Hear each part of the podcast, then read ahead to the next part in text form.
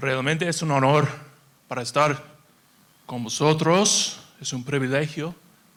He escuchado mucho de esta iglesia hace muchos años de David, mi amigo mío. Y primero me gustaría disculparme por mi terrible acento. Mis hijos, que viven conmigo en Cataluña, en España, perdona, tienen un acento perfecto. No es justo. Pues yo sé como iglesia, sé que, sé que estáis en una serie de predicaciones sobre las siete iglesias de Apocalipsis. La semana pasada estudiasteis la carta a la iglesia en Éfeso. Hoy nos enfocaremos en la segunda iglesia dirigida por el Señor Jesús, la iglesia de Esmirna. ¿Vale? Así que abre tu Biblia conmigo en el pasaje de hoy, Apocalipsis 2, 8 a 11. Apocalipsis 2, 8 a 11. Primero, me gustaría orar para nosotros. Orar conmigo. Padre, gracias por el privilegio de conocerte y de estar aquí con tu cuerpo, en tu presencia. Creemos que tú estás aquí con nosotros y dependemos en tus promesas. Gracias por el privilegio de reunirnos en tu nombre y estudiar tu palabra. Ruego que me ayudes a predicar ahora mismo, Señor, tu palabra con fidelidad y humildad. Lléneme con tu espíritu en este momento para que pueda bendecir a esta iglesia y seas tú glorificado hoy. En el nombre de Jesucristo. Amén.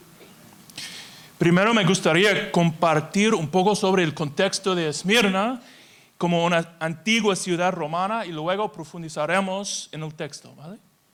Esmirna era una ciudad antigua ubicada en la costa occidental de la actual Turquía.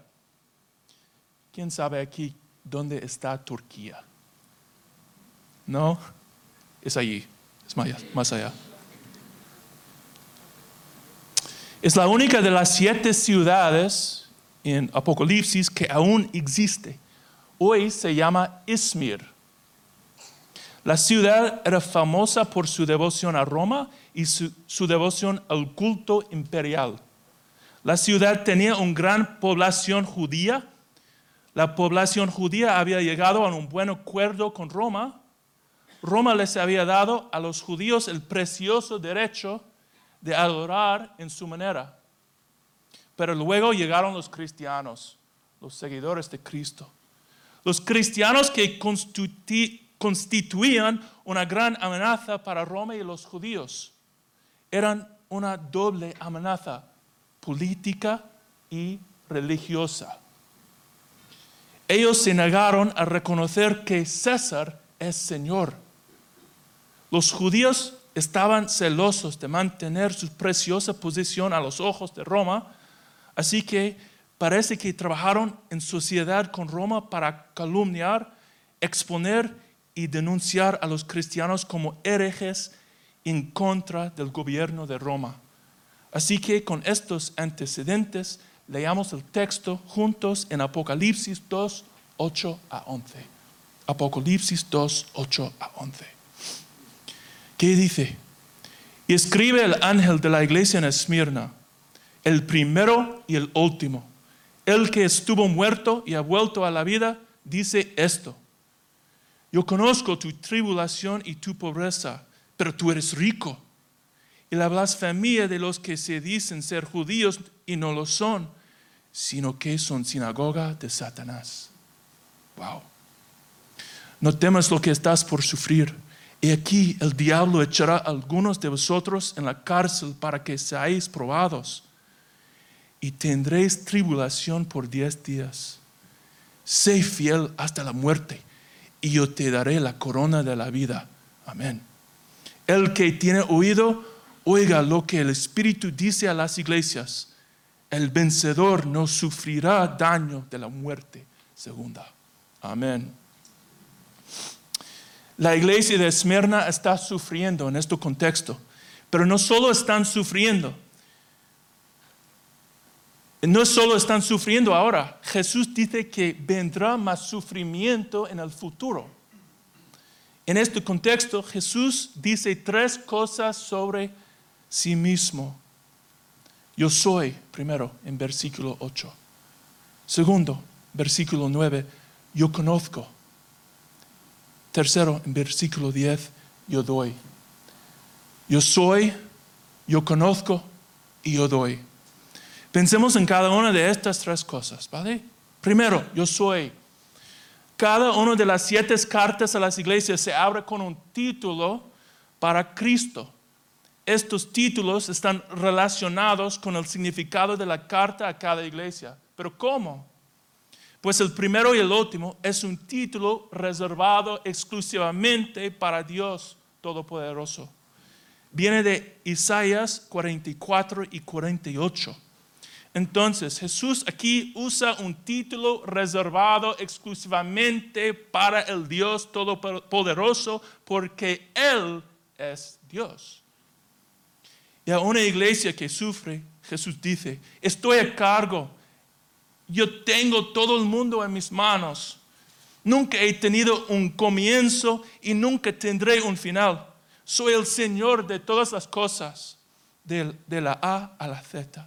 Eso significa que soy el Señor sobre tu sufrimiento. Nada te está pasando fuera de mi control y mi buen plan. No tengo rivales. Roma no es un rival para mí. César no es un rival para mí. Los judíos no son rivales para mí. Yo soy el Señor de todas las cosas. Lo primero que debemos recordar durante las temporadas de sufrimiento es que el Jesucristo, nuestro Salvador, está a cargo. Nuestro sufrimiento no es una sorpresa para Él y nuestro sufrimiento encaja en su plan perfecto para nuestras vidas. Ese es un pensamiento, una verdad que te mantiene unido en las tormentas más fuertes. Diga amén. Gracias. Es la verdad. Y luego dice, primero dice, yo soy. Luego dice, lo conozco. Versículo 9. ¿Alguna vez te has preguntado si Dios te ha olvidado? ¿Alguna vez has gritado a Dios, Padre, ¿sabes siquiera por lo que, lo que estoy pasando? ¿Lo entiendes? ¿Te has olvidado de mí? Yo también me pregunté lo mismo. Bueno, es bastante normal preguntarse si Dios realmente entiende por lo que estás pasando. pasando si realmente lo sabe. Es por eso que ese texto, después de declarar que Él es el primero y el último, Jesús dice, lo conozco. Jesús comenta sobre tres cosas que sabe en la iglesia de Esmirna. Su aflicción, su pobreza y la calumnia acerca de ellos por parte de los llamados judíos. Esmirna sufre aflicción. ¿Qué es aflicción? Significa una carga aplastante. Significa cuando estás presionada hasta que se exprimes lo último de la vida. La iglesia quizás estaba angustiada debido al trato de su comunidad, tanto de judíos como de gentiles. La iglesia eran los raros, como nosotros se enfrentaron a presiones económicas, sociales y religiosas. Solo por asociarse con Cristo se les podría haber negado oportunidades de trabajo, oportunidades de relación, etc. Y aún más, quizá fueran despojados de su dinero y maltratados físicamente.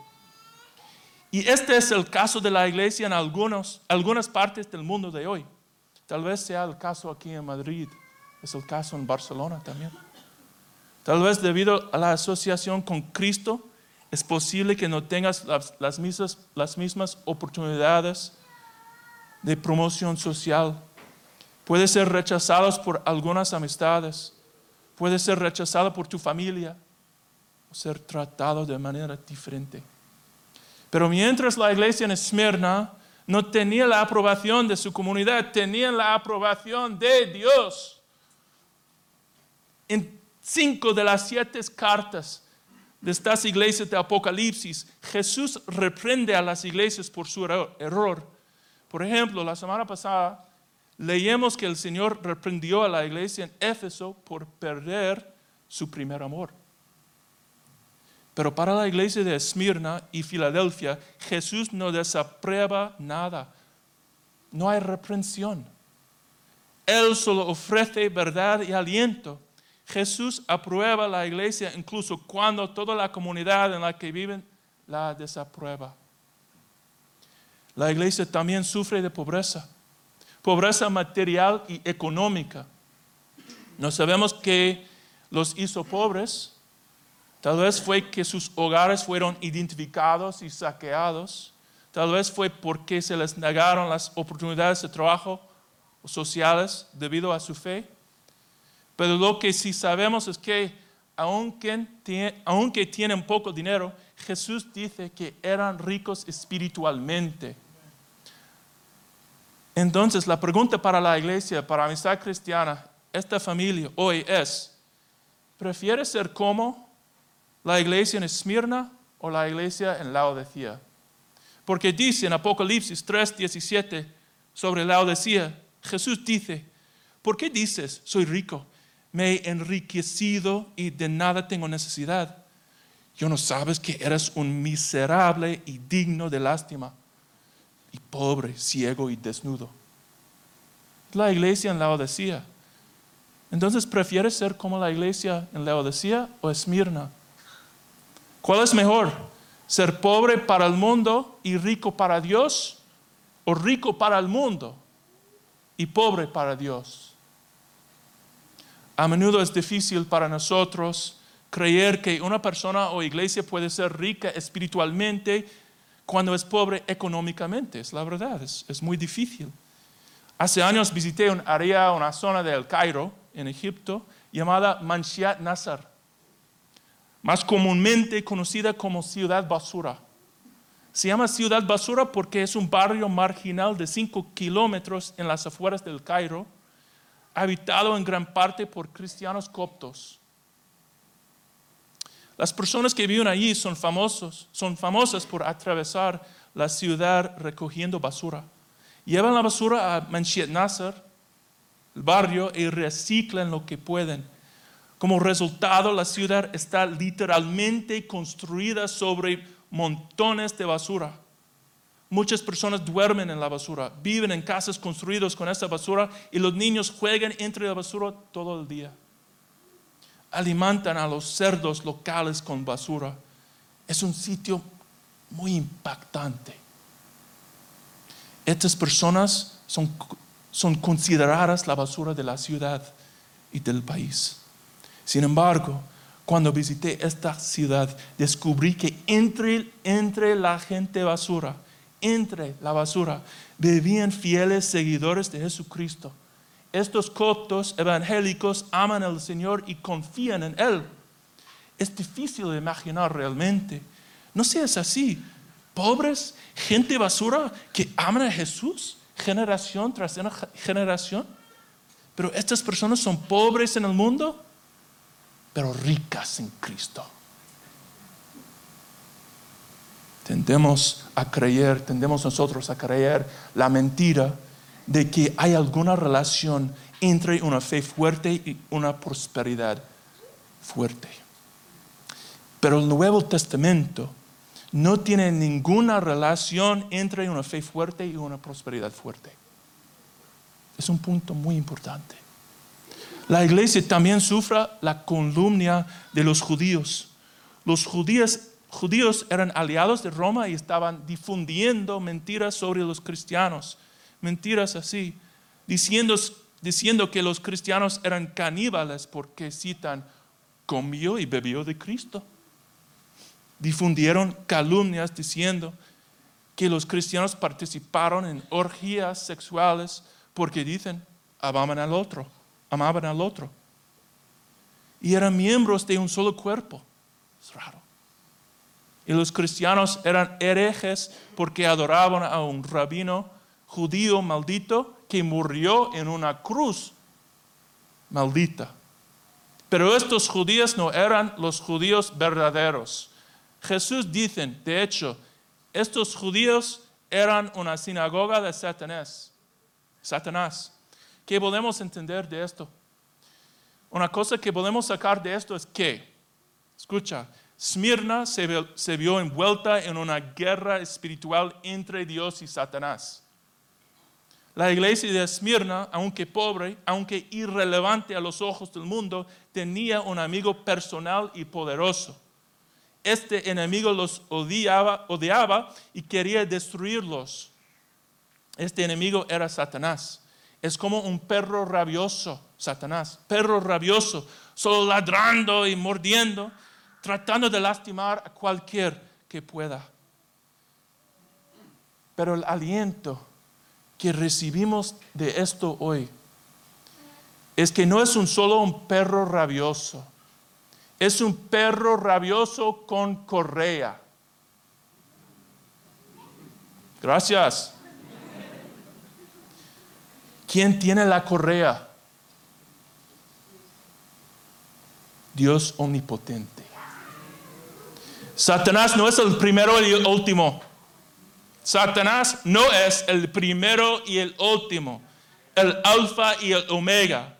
Jesucristo el Señor es el primero y el último y ya conquistó a Satanás y a la muerte.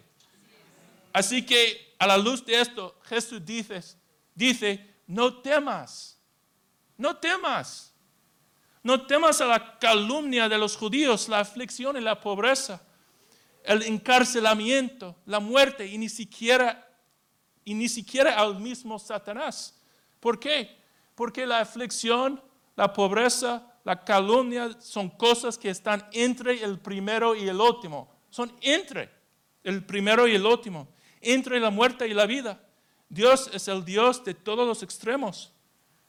Además, no tememos cuando enfrentamos un sufrimiento tremendo porque el sufrimiento es una prueba, prueba. Esto significa que nuestro sufrimiento tiene un propósito. Es la buena noticia. nuestro sufrimiento tiene un propósito. Es una prueba para hacernos aptos para la vida eterna. Te daré una ilustración de mi vida. La mayor parte de mi vida he dudado mi salvación. La mayor parte de mi vida me he preguntado si realmente fui salvo salvó. Y la razón es porque le di mi vida a Cristo cuando era un niño, pequeño, cuando tenía seis años. Y no recuerdo esa vez. Recuerdo haber sido bautizado, pero no recuerdo haberle dado mi vida a Cristo. Y por eso siempre me he preguntado, ¿me estoy engañando para pensar que confío en Cristo? ¿Estoy creyendo realmente en Dios o simplemente me gusta la idea de creer en Dios. En los últimos 10 años hemos soportado una enorme cantidad de sufrimiento. Yo y mi familia, mi familia y yo. Voy a enumerar algunos de ellos aquí, pero por, favor, tener en cuenta que no digo esto para tener ningún tipo de lástima o recibir elogio para mí o para mi familia, ¿ok? Solo quiero, quiero ayudarte a comprender de cuando decidas seguir a Jesús y decidas seguirlo en su misión, entonces, como la iglesia de Esmirna, enfrentarás muchas pruebas y sufrimientos. Pues primero, en noviembre de 2009, 2009 tardé en la noche en Nueva Delhi, India, me agredieron con una arma blanca. Eso me dejó con docenas de puntos en mi cara y una cicatriz de 7 centímetros en mi cara, aquí. Pero mi barba es más bonita, ¿no? Dice esto. Luego tuve una cirugía menor, una cirugía menor en el pie que salió mal y me dejó con un dolor crónico en el pie. Cuando vivíamos en África del Norte, crié a mis hijos en una comunidad pobre. Tuvimos encuentros cercanos regulares con peleas, drogas, armas y vimos un promedio de tres peleas por semana, tres peleas por semana de frente a nuestro apartamento en la calle junto a nosotros. Mi segundo hijo nació en, África del Norte y pasó 11 días ingresado en la unidad neonatal con una enfermedad muy, grande, muy grave. Mi amigo de colegio Ezat, que se llama Ezat, fue asesinado en una prisión en África del Norte por seguir a Jesús Cristo. Perdí los dos negocios que construí en África del Norte. Uno de ellos lo perdí con un líder de la milicia local y uno de ellos lo perdí después de tener que abandonar el país a causa de la guerra civil. Entonces un día, buen mi amigo, un día mi buen amigo y compañero de equipo fue asesinado mientras hacía footing en las calles de, su, ciudad, su ciudad en África del Norte, dejando a su esposa y su hijo pequeño. Después de servir en África del Norte, entramos en, bancarrota financiera, mi familia. Entonces mi sobrina después, mi sobrina que se llama Eloise, de nueve años, murió de forma sangrienta a causa de que las venas de sus pulmones explotaron y encharcaron, encharcaron sus pulmones con sangre. Su, muerto, su muerte rompió a mi familia. Pero más recientemente, luego, después de todo, Pasé por una temporada en la que tuve cáncer. Yo. Tenía un cáncer llamado linfoma folicular. Es un cáncer de mi sistema inmunitario. Y significa que, el, significa que el cáncer está en mi sangre. Y este cáncer, según la ciencia, según la ciencia, es incurable, pero es tratable. Pero no decimos incurable. ¿Por qué? Porque el perro rabioso tiene un correa, ¿no? Estoy orando y creyendo en Dios durante décadas y décadas y décadas y décadas de vida con este cáncer, si Dios quiere. Pero durante mi época de cáncer y quimioterapia estaba realmente deprimido. Te digo la verdad, deprimido. Realmente fue muy difícil en mi vida. Pero ya ves, al final del día no perdí mi confianza en Dios. No me enojé con Dios y confié en Él a través de eso. Y después de la quimioterapia me di cuenta, me di cuenta, ya no dudo de mi salvación. Confío en Dios y sé que realmente confío en Él porque en ninguna manera podría haber sobrevivido a lo que pasé sin confiar en Dios.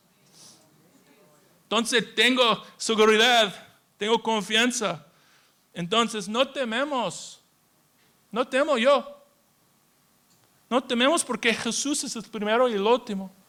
No tememos porque nuestro sufrimiento es una prueba y Dios usa la prueba para nuestro bien.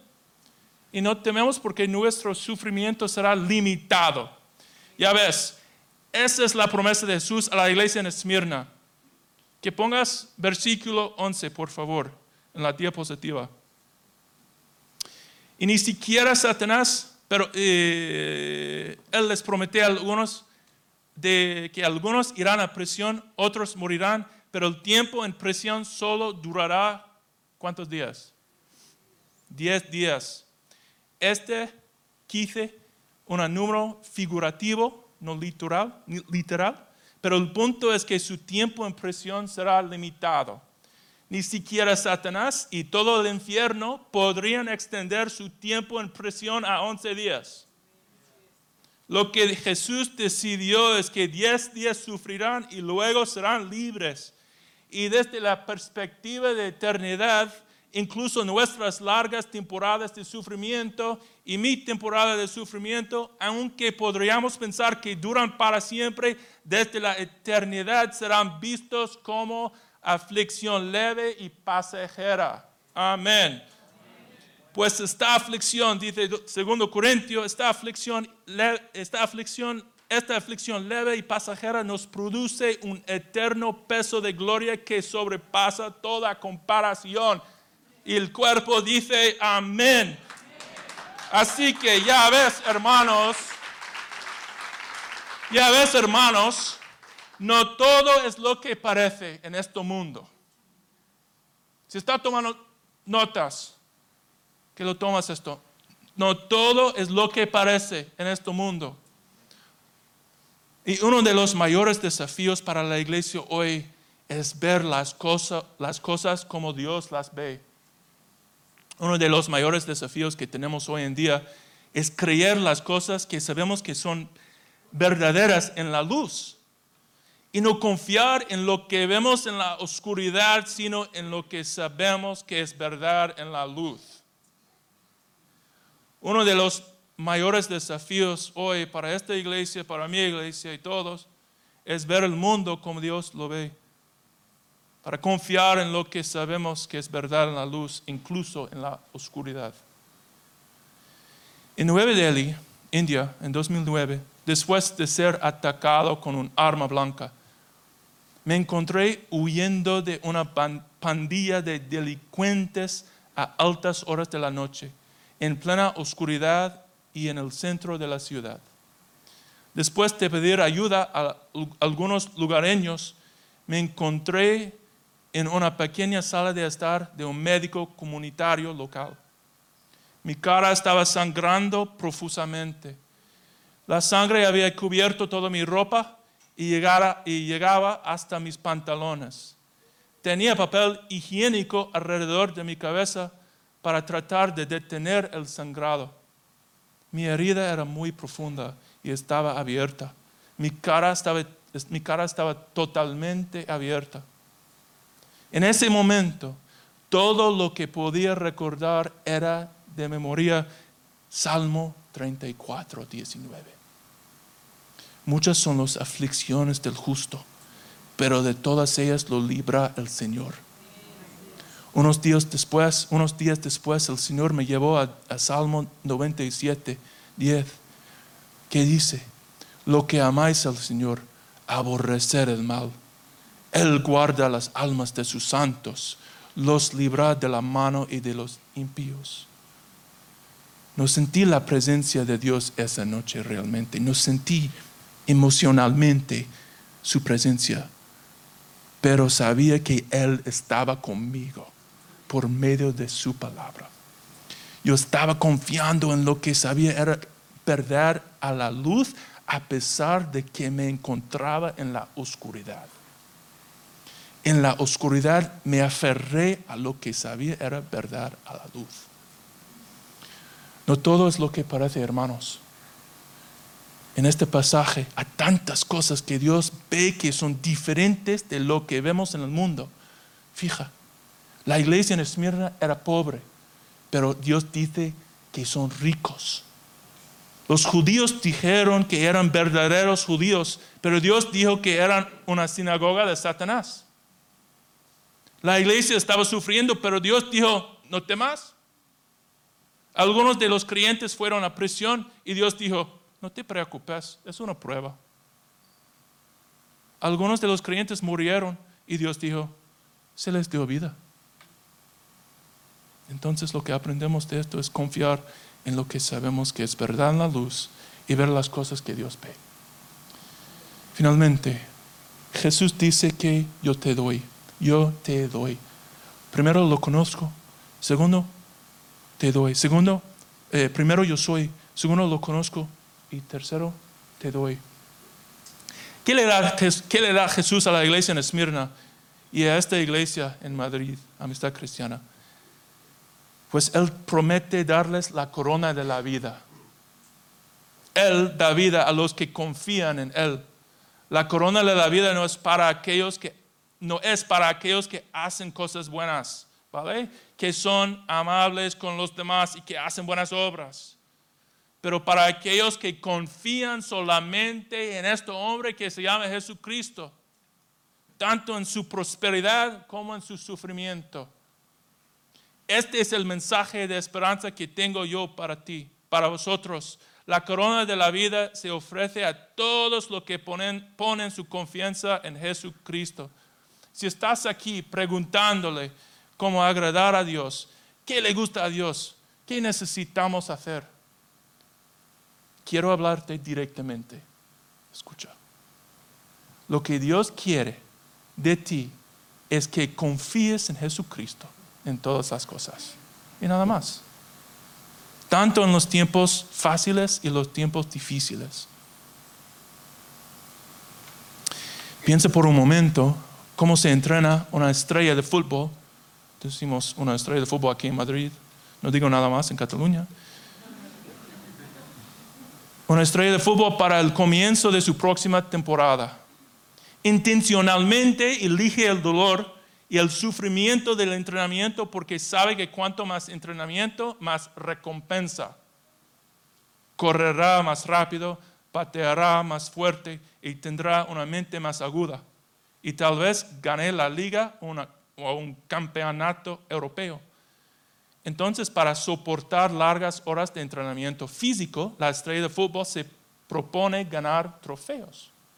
Y es lo mismo con nosotros, hermanos tenemos el mayor trofeo que, que se nos ha prometido por nuestra fidelidad, que es la corona, que es la vida misma, la vida eterna. La palabra, la palabra griega aquí para la corona, corona no significa una corona que usa un rey, un rey o una corona real, sino que significa una corona que se le dio al vencedor en los juegos. La corona se pone sobre la cabeza del que vence a su enemigo, el que vence en un juego y gana el juego. Y si somos fieles, Dios promete recompensarnos como más que vencedores con la corona de la vida. Y esta corona viene, como Romanos 2.5 dice, que esta corona viene con gloria, honor y inmortalidad. Increíble. Cuando estaba pasando por la quimioterapia, he tenido muchos, he tenido muchos momentos de tristeza y depresión. Hubo momentos en los que luchaba por confiar en Dios. Hubo momentos en los que luchaba por confiar en Dios. Y también tuve momentos en los que realmente estaba luchando para pensar en que el camino de Dios es mejor que el mío porque mi camino no incluye cáncer, pero el plan de Dios sí. Entonces estaba hablando con un, amigo mío y compartía mis momentos de depresión con él. Y mi amigo me hizo una pregunta simple, una sola pregunta que cambió mi perspectiva completamente con una sola pregunta. Él me preguntó eso. Joseph, al final del día, ¿Crees que el próximo mundo es mejor de este mundo? Y pensé, yo creo que sí. Y él dijo, bueno, eso lo, resuelve. Ya está. Entonces, este es un buen plan para Dios para ti. Cáncer es un buen plan para Dios para ti. Es una parte. Tu sufrimiento tiene propósito. Es una prueba. Para mí esa pregunta cambió la forma en la que veía las cosas que como las veo yo y ver las cosas como Dios las ve. Dios tiene un plan para mi vida. Incluso si este cáncer me lleva a la muerte, me llevará a un mundo mejor. Entonces la pregunta que quiero dejar para vosotros es, estás viendo tus circunstancias y estás viendo tu vida y estás viendo esta iglesia como el mundo la ve o como Dios la ve. Esa es la pregunta que quiero dejarte hoy. Que venga el equipo de música, por favor. El autor y pastor Tim Keller dice, y si estás tomando notas, apúntate esto. Dice, si pudieras ver todo lo que Dios ve, harías todo lo que Dios hace. Otra vez, si pudieras ver todo lo que Dios ve, harías todo lo que Dios hace. Entonces la pregunta para vosotros hoy es, ¿ves las cosas como Dios las ve o como el mundo las ve? ¿Confías en Jesús en que su camino es mejor, realmente mejor? ¿Confías en Él como el primero y el último?